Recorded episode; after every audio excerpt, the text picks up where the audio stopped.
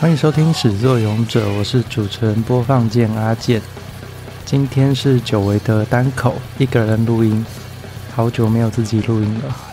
然后最近真的有点多事情塞在手边，像是在忙，我现在周四、周五都要去备课上课，然后有台通勤学英语，他们最近也在改版，所以我也有帮忙一些改版的事宜，然后就。只好一直找人来陪我聊天，没有办法好好的整理东西，好好的来把节目目前的状态来梳理一下。包含像今天也是真的太久没有自己录音了，所以要趁空档赶快录一集。今天要讲的作品呢是《极道主夫》，或者是叫《极主夫道》，它是一个短篇的搞笑故事，就是那种每一话可以单独看，然后。每一画就是一个笑点的，有点像蜡笔小新那样的啦。这部作品很厉害的是，它用这种短篇故事，但是它有改编成电视剧的版本，还有动画版本。然后电视剧版本还是找一个王子一样的人来演黑道，就是玉木宏。他本来是在演千秋王子，就是演奏家的那种。然后在这部里面，他就在眼睛上面画了刀疤，然后在背后还纹了一只龙的纹身。《极道主夫》这部作品，我当初在看的时候，其实也有另外一部我也在看的，也是极道漫画，那个叫《极道超女》，黑社会的超能力女儿。那一部我觉得更好笑，因为他们的笑点方式其实不太一样。黑社会的超能力女儿是比较正统的搞笑，就是它会有很多出乎意料的桥段，但是《极道主夫》是用那种尴尬感去让人觉得很爆笑。这在所有的搞笑类型里面算比较少见的啦。用尴尬感来搞笑这一点，可能也是导致它 Netflix 的动画版改编没有这么受到好评的原因。因为漫画的尴尬感放去动画的尴尬，就变成真的尴尬了，就不知道它的笑点在哪里了。其实《链锯人》也有一点点这种感觉，因为《链锯人》它的漫画里面也常常有那种电刺做了很多。让人觉得很奇怪的尴尬的停顿，但是在动画的时候，这种地方很难表现，就变成改编上的困难点。好，那我自己很喜欢《极道主夫》这部作品的原因，其实包含了它的故事设定啊，它的反差，还有它的笑点的模式。先从主角开始介绍好了，主角是传说中的黑道流氓，叫做阿龙，不死之龙。然后他的特色是家务全能。他非常的耐打，就是头破血流都不用送医，都不会有事。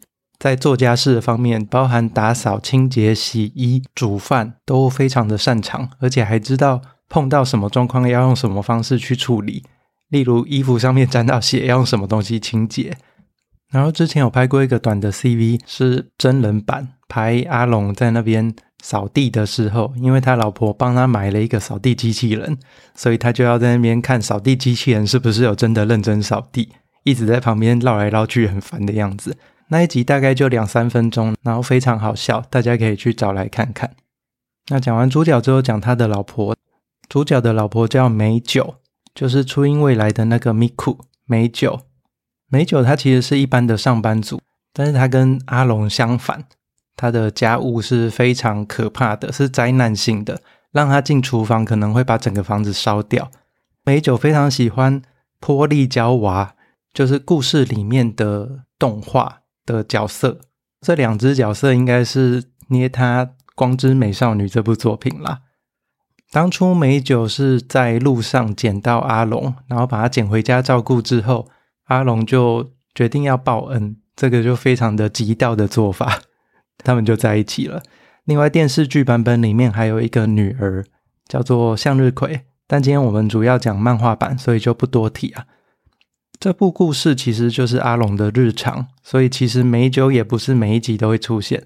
那阿龙的日常会遇到的人，其实还有管委会的人啊，然后社区的大妈啊，或是菜市场的人。阿龙每次看到警察的时候的反应也很好笑。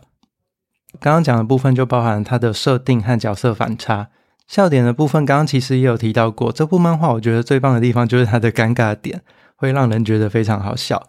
例如说，这部漫画的路人 always 反应非常的平淡，可能有人在面前大打出手，他们也是没有什么反应。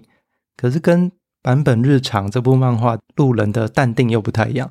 坂本日常里面的路人的淡定是有点夸张了，就是可能面前有人死掉了、头掉了，他们都不会有感觉。极道主夫里面的路人会有两种的反应，他们可能会是加入在异常的那一边。例如有一回是在演交通安全的法规讲习，警察正在做示范，结果他们的示范方式是真的找车子来撞人，警察就派了他们的吉祥物去站在车子前面让车子撞，结果后来社区大妈他们就很认真的跟车子对干起来，变成黑社会的模式，就是社区的大妈加入了这个异常。那另外一种是这些路人会对异常来狠狠的吐槽。像是漫画里面有一个角色叫做钢拳之虎，是阿虎，刚好跟阿龙是打对台的。他跟阿龙很像，一样是很会做菜，也很会照顾人，所以他常常把阿龙当成他的竞争对手。然后这个阿虎他非常爱吃甜食，喜欢户外活动。然后有一集就是阿虎带了一群小朋友去校外教学，他们去爬山。小朋友一定不喜欢爬山的啊，但是阿虎就觉得啊，这个户外的环境真是太棒了，他就一定要带小朋友爬上去。爬了半天，爬到山顶之后，准备饮料，饮料是那种手冲黑咖啡，但是他带的小朋友是五六年级生，小朋友们就眼神死的看着那个冲出来的手冲咖啡。接下来走到山下的时候呢，阿虎就想说，哇，大家都这么喜欢这个活动，其实这些小朋友只是跑不掉而已。因为去爬山，没有人带他们下山，根本走不了。阿虎在山下的时候就说：“好，那我们接下来的行程就是要去家庭餐厅里面做检讨会。”结果小朋友们立刻就跟他说：“不要，我要回家。上山累死了，我要回家打游戏。”狂吐槽这样子，这是另外一种路人的反应，狠狠的吐槽。那关于《极道主夫》这部作品，因为它是。搞笑的吐槽故事，所以我就不另外做吐槽的分隔线了。它也没什么好防雷的啦，因为就是日常短篇小品，很适合放在厕所里面啊，或是等车的时候可以用来打发时间。故事本身也没什么主线，主角夫妻过去的恋爱故事，其实我本来还蛮期待的，就是他之前有演到说美酒把阿龙捡回家之后照顾他。那个时候是阿龙在经过一个修罗场，好像已经快死掉了，结果被美酒捡回去。不过演了这部分之后，他后来也没有再继续推进，就是回顾一下而已。然后我常常在想说啊，阿龙都会被美酒铁拳制裁，那要是起争执的时候让美酒上，不是一下就解决了吗？但好像没有机会让美酒跟来找茬的人对打就是了。然后故事的后面其实也有出现美酒的爸妈。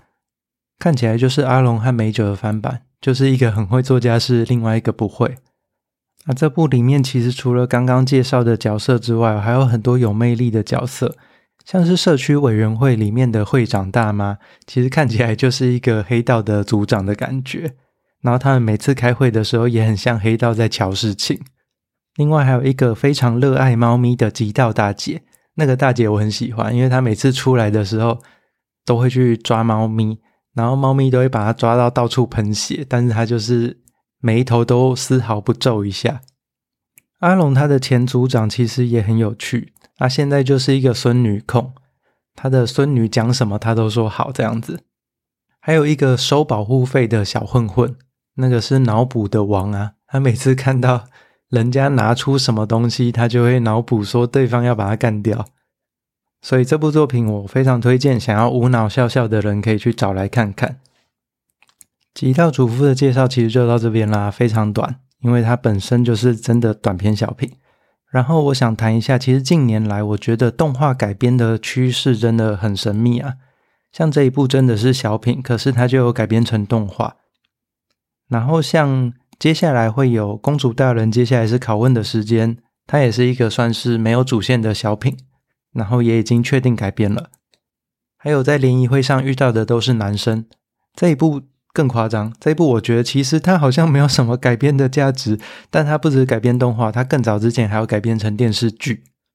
其实，在之前像是阴阳眼健子啊，或是前辈有点烦这种，他的漫画真的都是超级短，然后主线又不明确的故事，但改出来好像效果也都还不错。长篇的话。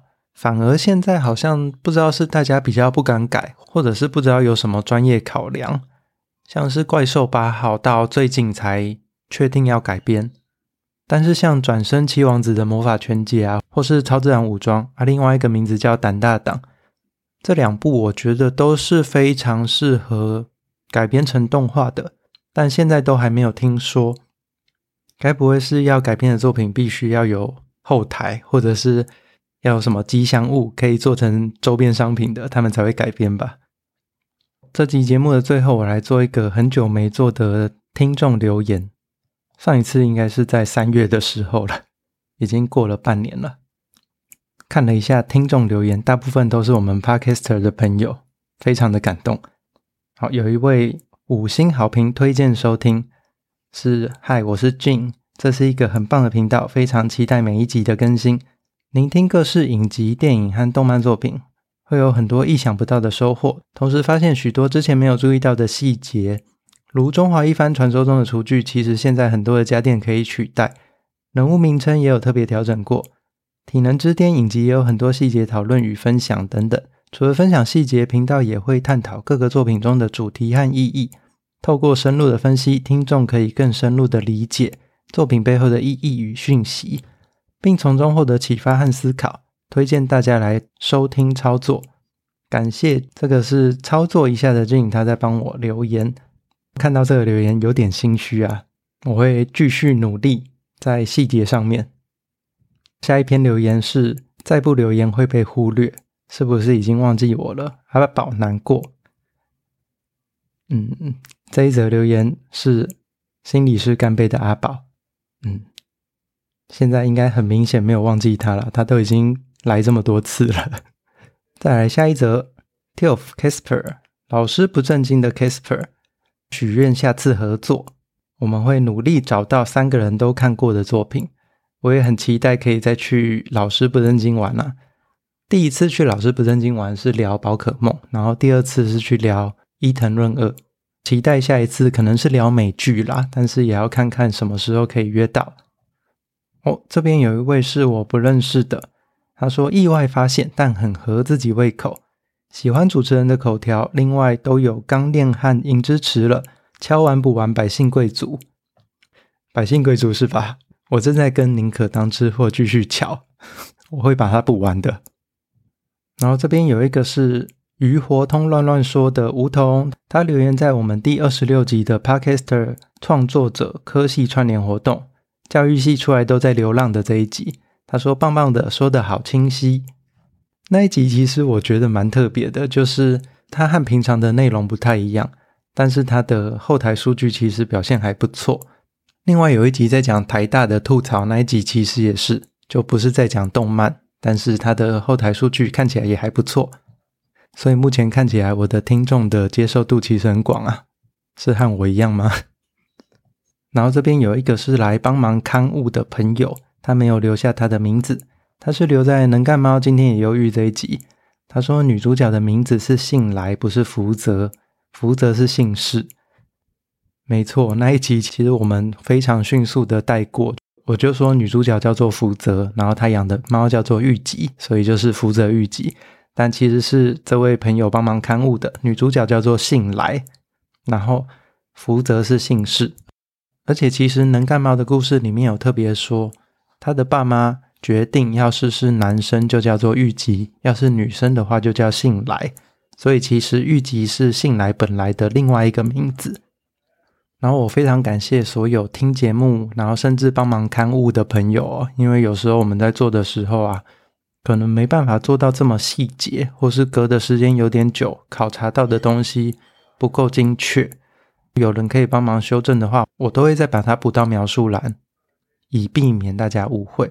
像是在三十六集《银之池》里面，我贴出来之后，有一位香港朋友叫 Make Mice，他就有帮我补充了九个点，是我们在那一集里面讲的没有那么清楚，或者有讲错的。这边也特别感谢。好啦，今天的节目短短的就到这边。那如果有什么想跟我聊聊的，或者是想要许愿的作品，都欢迎到 Facebook 或 IG 搜寻“始作俑者”，找阿健来聊聊天哦。都已经听到这边了，还没有订阅的人，赶快帮我把始作俑者订阅起来啊！